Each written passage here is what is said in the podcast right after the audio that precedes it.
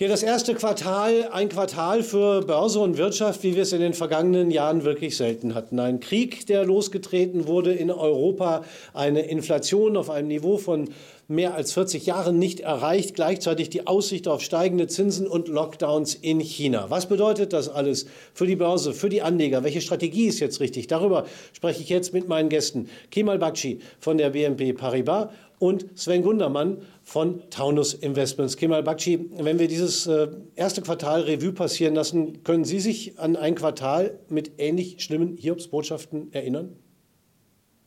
Guten Tag, Herr Thielen. Ja, es kam im vergangenen Quartal tatsächlich sehr, sehr viel überraschend. Die Erwartung war ja eigentlich, dass die Regierungen und Zentralbanken adäquat auf die äh, Corona-Krise reagiert hatten und unsere Analysten hatten quasi diese V-Plus-Erholung erwartet. Das heißt, eine schnelle Erholung, die dann sogar noch, äh, noch mal einen draufsetzt mit einer, äh, mit einer starken Nachfrage vom Konsumenten, weil eben auch die Ersparnisse auf sehr hohem Niveau waren. Also es sollte ein richtiges Schubquartal äh, werden, die letzten Quartale.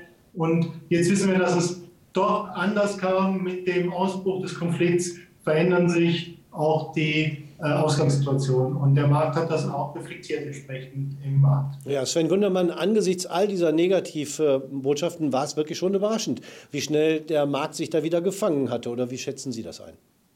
Ja, wir haben diese Volatilität. Wenn Sie mich nach diesem Quartal gefragt hätten, es erinnert mich sehr stark an das erste Quartal 2020, als Corona aufkam. Also die Börsen reagieren natürlich immer dann heftig, wenn etwas kommt, mit dem man nicht gerechnet hat. Und der Krieg war natürlich alles andere als etwas, mit dem man überhaupt rechnen konnte in der heutigen Zeit. Und da ist man doch sehr verunsichert. Die Märkte sind eingebrochen. Wir haben am Jahresanfang schon mit etwas mehr Volatilität generell gerechnet. Aber das war natürlich nochmal ein massiver Verstärker, der viele neue Herausforderungen an uns bringen wird. Und insofern ähm, war das erstmal klar, dass es abtaucht. Es ist aber auch immer wieder so, dass man sich dann auch darauf besinnt, was heißt es denn wirklich? Und wenn man mal die erste Panik außer Acht lässt und dann mal das ein bisschen besser analysiert, ähm, dann kommen auch die Märkte wieder dahin, wo es eigentlich fair ist. Und ich glaube, das spiegelte sich jetzt auch wieder, dass die Reaktionen dementsprechend auch wieder nach oben gegangen sind. Ja, und äh, die Frage ist natürlich, wie geht es jetzt weiter? Äh, negative Überraschungen können immer noch kommen. Ähm, ist der Markt sozusagen auf der richtigen Spur, Kemal Bakshi, äh, dass er sich so schnell gefangen hat? Also wie schätzen Sie die weitere Entwicklung ein? Eher optimistisch oder doch eher pessimistisch? Ja, es mag jetzt überraschen, aber wir sind immer noch der Meinung, dass Aktien im Moment immer noch ein guter Ort ist, in dem sich Anleger befinden können. Wir beobachten zwar, dass internationale Investoren sich mit vermehrt absichern oder sogar aus dem Markt äh, zurückhalten. Allerdings sehen unsere Analysten äh, eine gravierende Veränderung. Zunächst einmal vor allem im Zinsumfeld. Ähm, der sogenannte Zentralbanken-Put, auf den sich Anleger ja äh, seit der Finanzkrise, also die letzten 13, 14 Jahre, wirklich immer verlassen konnten, scheint es jetzt nicht mehr zu geben, denn wir haben ein ganz neues Szenario Inflation, das haben wir auch seit Dekaden nicht mehr gekannt. Und jetzt ähm, sehen wir die letzten jüngsten Zahlen bei über 7 Prozent, sowohl in Europa als auch den USA. Die Federal Reserve betont hier schon, dass sie deutlich gegen äh, reagieren möchte und äh, vermutlich bis ins nächste Jahr hinein die Zinsen auf über zweieinhalb Prozent, also auf normales Niveau erhöhen äh, möchte. Das äh, verändert die Situation, aber unsere Analysten glauben, dass man davor keine Angst haben muss, solange die Konjunktur robust ist, und das scheint sie in den USA noch zu sein, ähm, gehen Sie davon aus, dass die Gewinne auch weiter zunehmen und deshalb der Aktienmarkt weiter zulegen kann. Das einzige Risiko in den USA sind quasi die hohen Bewertungen. Hingegen anders bei Europa. Hier haben wir, sind wir viel stärker vom geopolitischen Risiko betroffen. Das Wirtschaftswachstum wird wahrscheinlich viel gedämpfter ausfallen. Das haben jetzt auch die Wirtschaftsweisen angekündigt. Und ähm, das bedeutet für unsere Analysten, dass die Gewinne vermutlich äh, nicht mehr stark steigen, dafür aber in Europa, im Euroraum, äh, die Bewertung wieder interessant ist und die Sektoren interessant sind, äh, die unsere Analysten für Inflationsgewinne halten. Das ist natürlich insbesondere der Rohstoffsektor, die zyklischen Unternehmen und auch die, ähm, der, die Finanzdienstleister, die von steigenden Zinsen profitieren. Äh, deshalb ist Europa im Moment sogar noch äh, attraktiver, aber mit erhöhtem Risiko, weil wir jetzt eben äh, nicht mehr auf die Zentralbanken zurückfallen können, sondern die werden jetzt vermutlich entstehen gegen die Inflation. Ja, aber trotz allem verwundert es schon ein bisschen, Sven Gundermann, wie sehen Sie das? Ähm, die Notenbanken könnten eben durchaus weiter äh, die Liquidität verknappen und äh, zum anderen die Aussicht äh, auf äh, erstmal deutlich weniger steigendes Wirtschaftswachstum als im vergangenen Jahr und vielleicht sogar eine Rezession ist ja eigentlich auch Gift für Aktien. Was spricht denn da also noch für Aktien? Ja, eigentlich dafür, dass das, was Sie eben besprochen haben, alles schon in den Preisen der Aktien drinsteckt. Also man hat jetzt vielleicht sogar die Hoffnung, dass es positive Überraschungen geben kann. Und es ist auch immer noch die Frage der Alternative. Also wenn ich jetzt heute hohe Cash-Bestände habe bei 6, 7 Prozent Inflation, dann ist das sicherlich die schlechteste Anlageform. Habe ich festverzinsliche Papiere, dann verliere ich am Anfang ja auch erstmal. Also die zehnjährige Bundesanleihe hat im ersten Quartal über 7 Prozent verloren. Das ist ungefähr das Gleiche, was der Aktienmarkt hat. Nur die Aktiengesellschaften können ihre Preise umwälzen. Das heißt, die Inflation, die wir heute haben, führt zu steigenden Preisen in den Produkten. Das geht alles nicht über ein Quartal, aber man muss es auf die längerfristige Perspektive sehen. Wenn ich Kapital für fünf Jahre investieren möchte, die Inflationsraten werden es vermutlich länger hochgleiten, dann ist es die Aktie nach wie vor die attraktivste Form. Und wir haben auch gesehen, dass sowohl in Corona als auch jetzt ähm, die Gesellschaften doch sehr schnell im Wandel sich befinden können und diese negativen Dinge auch abwälzen. Und so wie bei Corona es Gewinner und Verlierer gab, gibt es in jeder Situation Gewinner und Verlierer. Und die Börse hat nun mal, wenn man den Index hat, beides. Es ist im Moment sehr schwierig, wenn man sich nur mit zwei, drei Aktien beschäftigen möchte. Dass man braucht einfach die breite Streuung. Und dann äh, sehe ich auf der Aktienseite eigentlich kein großes Problem. Schwankungen werden wir allerdings weiter behalten, sowie neue Nachrichten kommen. Auf der anderen Seite sehen wir gerade bei Rohstoffen aufgrund der Verknappungen und auch der Sanktionen im Zusammenhang mit äh, dem Krieg gegen die Ukraine, dass da die Preise bereits kräftig gestiegen sind. Rohstoffe, Kemalbakci ist ja auch etwas, wo Anleger äh, drauf setzen können. Äh, macht das auf den mittlerweile teilweise ja schon äh, erreichten Niveaus noch Sinn? Ist da noch mehr Potenzial drin? Ja, das ist äh, durchaus möglich, wenn wir nämlich rückblickend auf inflationäre Zeiten zurückblicken, welche Anlageklassen sich am besten entwickeln. Dann stehen die Rohstoffe ganz weit vorne. Sie bieten sehr guten Inflationsschutz. Das heißt, wenn wir mit einer äh, Periode höherer Inflationsraten rechnen, dann äh, gehören auch die Rohstoffe, Rohstoffe und Rohstoffsektoren äh, zu den Gewinnern.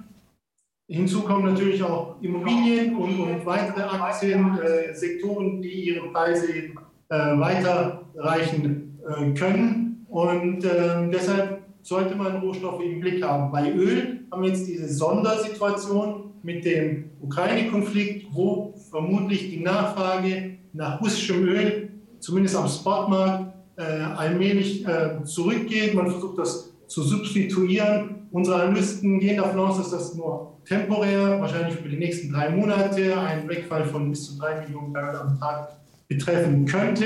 Dann müssten wir wahrscheinlich mit einem Ölpreis äh, von über 120 Dollar bis 150 Dollar rechnen. Sollte es zu ganz harten Sanktionen gegen ähm, russische ähm, Energie kommen, dann könnte der Ölpreis sogar auf über 180, 190 Dollar gehen aus Sicht unserer Analysten. Das würde dann tatsächlich auch die Konjunktur insgesamt bedrohen und Europa vermutlich in eine äh, Rezession schlittern. Das wäre allerdings das Worst-Case-Szenario. Ähm, Im Mittel gehen da unsere Analysten davon aus, dass wir vermutlich einen äh, Konflikt haben werden, der jetzt quasi noch äh, vermutlich äh, uns länger begleiten kann, aber ohne ganz hohe Eskalation und gehen deshalb von einem ähm, moderaten Preisszenario von 120 US-Dollar äh, für das Barrel Öl aus, das uns auch bis ins nächste Jahr hinein begleiten kann. Das wird auch jetzt von der OPEC Plus signalisiert. Es gibt kaum äh, Kapazitäten, um noch mehr fördern zu können. Die einzigen, die das noch machen könnten, wären Saudi-Arabien und die Vereinigten Arabischen Emirate.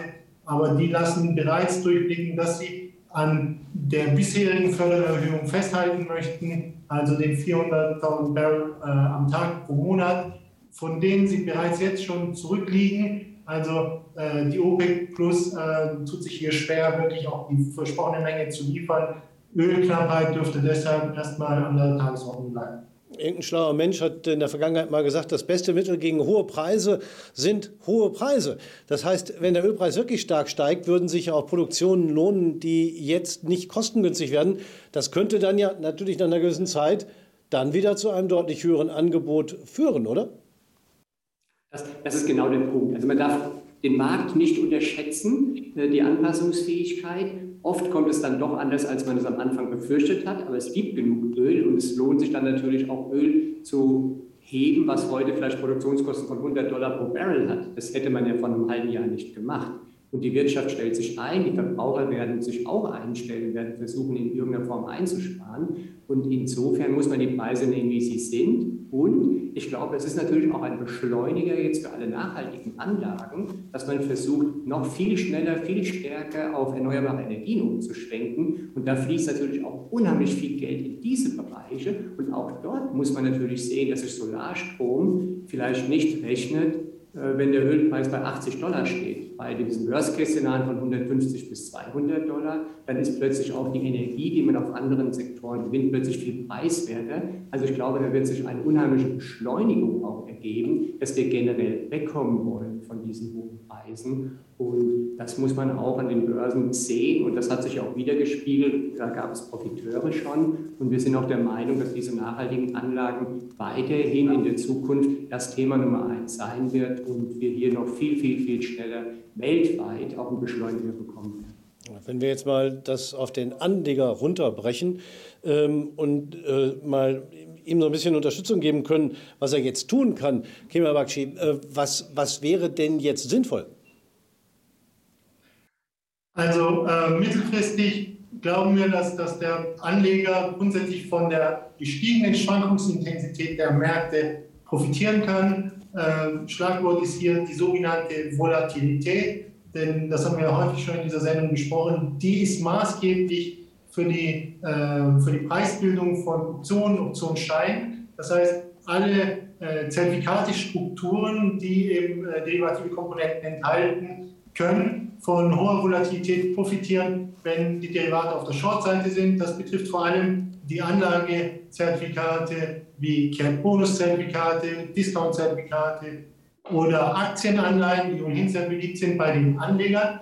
Da könnte, sich, äh, könnte man höhere Renditen erzielen, als vielleicht die Renditeerwartung für, für die Direktinvestitionen ist. Vielleicht ähm, wieder in den Sektoren, die ich vorhin genannt habe, also insbesondere Energie, Finanzdienstleister, zyklische Unternehmen und äh, unsere Analysten sind ja auch sehr überzeugt vom Automobilsektor. All diese Sektoren zeigen sehr niedrige Bewertungen im Moment auf einem Siebenjahrestief, die sogenannten Kursgewinnverhältnisse, also sehr attraktiv bewertet. Und man kann hier sehr gute Seitwärtsrenditen einfahren. Und ähm, sollten diese Werte dann doch weiter an Wert verlieren, das sind ja keine äh, Kapitalschutzprodukte, sondern nur sogenannte Teilschutzprodukte, dann ähm, wird dem Anleger im Zweifel der Basiswert geliefert, eben die Aktie, dann hat man sie eben äh, vergünstigt gekauft, weil man ja dann noch den Abschlag hat, äh, den das Produkt äh, bietet.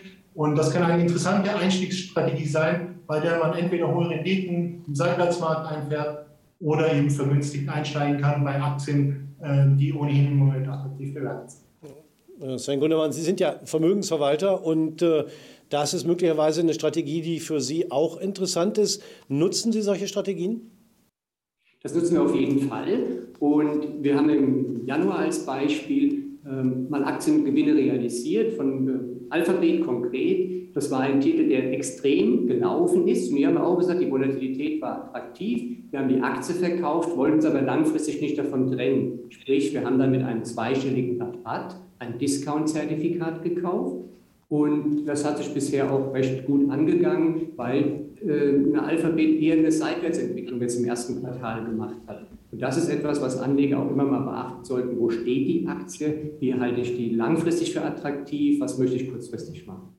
Mhm. Und äh, im Moment eben, wie Kemal Bakci gerade schon sagte, die hohe erwartete Volatilität führt eben zu Konditionen äh, bei Discount-Zertifikaten, die man sonst eben nicht so hat. Äh, Kemal Bakci, merken Sie denn bei sich, bei der BNP Paribas, dass da auch entsprechend äh, die Anleger auch wirklich darauf reagieren und äh, diese Gelegenheiten nutzen? Ja, das beobachten wir insbesondere bei den äh, Basiswerten, die hohe implizite Volatilität bieten. In Deutschland haben wir eher den sogenannten Home Bias. Da stehen die äh, deutschen Aktien eher im Fokus. Und ähm, da beobachten wir im Moment wirklich auch attraktivere Konditionen, zum Beispiel eine Mercedes-Benz-Gruppe, Discount-Zertifikat mit CAP 60 erzielt jetzt äh, mit halbjähriger Laufzeit schon über 10% Rendite. Das sind annualisiert nochmal fast 25%. Genauso bei der Aktienanleihe auf BMW, etwa am Geld, erzielen sie ähnliche äh, Renditen. Also das geht an den Anlegern äh, nicht vorbei und da sehen wir vor allem im gecappten Bereich oder auch die sogenannten Cap-Bonus-Zertifikate, äh, die jetzt deutlich an Attraktivität gewonnen haben. Muss aber sagen, dass die Volatilität ja jetzt durch die jüngste Rallye am Aktienmarkt wieder leicht zurückkommt. Das heißt, die ganz attraktiven Konditionen, die wir noch vor wenigen Wochen gesehen haben, wo ja fast schon Panik geherrscht hat an den Märkten, ähm, die sehen wir jetzt nicht mehr, aber wir haben immer noch überdurchschnittlich hohe implizite Volatilitäten, sodass äh, sich der Blick auf die sogenannten Anlagezertifikate äh, auf jeden Fall lohnt. Was wäre denn, Sven Gundermann, im Moment für den Anleger eine passende Strategie, vor allen Dingen für einen Anleger, der mittel- bis langfristig denkt? Ich glaube, wichtig ist ja, dass man von den Aktien überzeugt ist. Was man jetzt sehr gut eigentlich machen kann, ist aufgrund der immer noch recht guten attraktiven äh, Volatilität, ist sich mal die Titel anzuschauen, die in diesem Jahr bisschen unter die Räder gekommen sind. Also in den jetzigen Erwartungen ist ja alles drin. Nimmt man jetzt etwas wie eine BASF, wo man sagt, die kriegen natürlich Probleme, aber es ist ja in den Kursen drin. Wenn ich jetzt also langfristig mich eigentlich mit der BASF beschäftigen möchte, dann kann ich statt der Aktie jetzt heute, die ja in diesem Jahr zweistellige Verluste geraten ist, natürlich auch ein Discount-Zertifikat kaufen. Je nach welcher Erwartung ich habe, bekomme ich immer noch gut 10% Discount und kann in einem Jahr über 20% verdienen, damit dass die Aktie fast nur seitwärts läuft. Und das ist natürlich attraktiv. Das Ähnliche geht auch mit Infineon. Die Aktie hat in diesem Jahr über 20% schon verloren. Auch hier nochmal drüber nachdenken, sich vielleicht auf diese Sektoren zu konzentrieren, die eben vielleicht auch ein bisschen Schwierigkeiten haben mit der aktuellen Situation, die ich dann aber nochmal 10% tiefer kaufen kann und in einem Seitwärtsmarkt zweistellige Renditen bekomme oder auch 25%. Wenn die Aktien ihr Cap nicht erreichen, bekomme ich ja die Aktie geliefert. Ich habe sie dann aber nochmal 10% unter dem heutigen Preis bekommen und dass sie jetzt über 20% steigen, dann so what, dann habe ich meine 20 Prozent verdient, damit kann ich gut leben. Das war ja die gleiche Überlegung, wie wir es damals beim Alphabet-Zertifikat gemacht haben, zu sagen, einfach umtauschen aus der Aktie mal in das Discount-Zertifikat rein, die Risiken ein bisschen abfedern, die Gewinne sind trotzdem noch zweistellig und das einzige Problem bei Discount, der Aktienanleihe, Cap-Bonus ist ja im Prinzip, dass ich weniger verdienen kann, als die Aktie macht. Aber das muss ja auch erstmal passieren und die Seitwärtsrendite nehme ich auf jeden Fall. Mhm. Das ist schon interessant, dass äh, Sie eben als Vermögensverwalter das wirklich systematisch regelmäßig einsetzen. Ich weiß nicht, inwieweit Sie da aus dem Nähkästchen plaudern können. Mich würde jetzt persönlich mal interessieren, wenn Sie mal über Discount-Engagements der vergangenen Jahre oder die Sie überhaupt gemacht haben, gucken, in wie viel Prozent der Fälle ist es wirklich passiert, äh, dass die Renditeerwartung nicht erreicht wurde oder beziehungsweise, äh, dass Sie die Aktie bekommen haben und eben nicht die Seitwärtsrendite? Also es hat natürlich die letzten fünf Jahre eher steigende Märkte und insofern haben wir öfter mal ähm, vielleicht auch nur den maximalen Gewinn mitgenommen. Wobei wir es oft gerne machen, also in volatilen Phasen, also vor zwei Jahren zum Beispiel oder auch aktuell jetzt, wenn man ein Discount-Zertifikat hat, dass man das dann auch vielleicht nur drei Monate hält. Also wir warten eigentlich in der Regel nie bis zum Ende, sondern wenn ich 15 Prozent vielleicht verdienen kann in zwölf Monaten und habe dann nach drei Monaten schon 8, 9 Prozent verdient, dann macht das natürlich auch Sinn, mal drüber nachzudenken, ob man das dann jetzt nochmal ein Dreivierteljahr behält wegen weniger Prozente oder ob man es tauscht. Mhm. Nur generell haben wir damit sehr gute Erfahrungen gemacht. Wir setzen es aber auch immer nur als Beimischung irgendwo ein. Also wir kämen jetzt auch nicht auf die Idee, das ganze Depot zu setzen. Hätten wir letztes Jahr zum Beispiel Alphabet als Discount-Zertifikat gemacht, Aktie ist 75 Prozent gestiegen, dann hätte man sich über seine 15 Prozent vielleicht auch gefreut. Aber das ist dann schon ein sehr großer Unterschied zu der Performance, die auch die Aktie gemacht hat. Man muss auch den Mut haben, die Aktie zu haben, aber man kann auch über das Discount-Zertifikat oder die Aktienanleihe in die Aktie einsteigen, wenn man sie sowieso kaufen möchte und dann halt auch bereit ist zu sagen, diese 20 Prozent Gewinn, das reicht. Aber äh, Sie werden mir recht gehen, Kema Bakshi, man braucht auch als Anleger trotzdem ein bisschen Mut dazu, dann in eine Aktie, wenn auch über Discount-Zertifikat zu gehen, wenn sie eigentlich vorher gefallen ist, oder? Ja, man sollte auf jeden Fall sich nur ähm, Aktien anschauen, von denen man überzeugt ist. Denn wir haben ja keine Kapitalschutzprodukte und äh, die, die Erwartung an die Aktie sollte schon positiv sein. Wie gesagt, bei einigen Sektoren, gerade in Europa, äh, haben wir jetzt äh, sehr interessante Bewertungen, wo sich der Blick auf jeden Fall lohnt und, und äh, das sehen wir. Und wir haben, sehen auch ähm, Kunden, die natürlich ihre wenigen Favoriten haben und diese fortlaufend untereinander auswechseln, dann äh, eben rollen quasi das Zertifikat, also nach dem äh, Kundemann hat es bereits gesagt, wenn eine bestimmte Renditeerwartung schon erreicht ist, äh, nach geringer Zeit, kann man die ja wieder verkaufen, weil die Produkte sind liquide am Sekundärmarkt handelbar von 8 bis 22 Uhr und äh, dann kann man wieder in ein Produkt einwechseln, das einem attraktiver erscheint oder wieder zurück in die Aktie reinwechseln. Da ist die Flexibilität ähm, riesig. Wir haben zum Beispiel über 50.000 äh, Anlagezertifikate, also auch die Risikospanne. Das heißt, wenn man, wenn man wie Sie sagen, äh, nicht so mutig sein möchte und, und eher lieber erstmal vorsichtig agieren, weil das Umfeld doch sehr unsicher ist, dann hat man ja die Möglichkeit, auch das Risiko bei den Anlagezertifikaten erheblich zu reduzieren, vielleicht sogar tief im Geld äh, Discounter zu nehmen oder, oder eine Aktienanleihe, die bietet dann viel geringere Rendite, aber immer noch eine interessantere äh, Seitwärtsrendite, als wenn man das Geld nur auf dem Konto liegt. Also nicht nur die kurzfristige Performance ist entscheidend, die Substanz entscheidet. Gerade in solchen Fällen und äh, derzeit haben wir eben eine Situation, die viele Möglichkeiten bietet. Ich bedanke mich für das Gespräch, Bilanz des ersten Quartals und Ausblick auf die nächsten. Kemal Bakshi von der BNP Paribas in Frankfurt und äh, Sven Gundermann von Taunus Investments in Bad Homburg.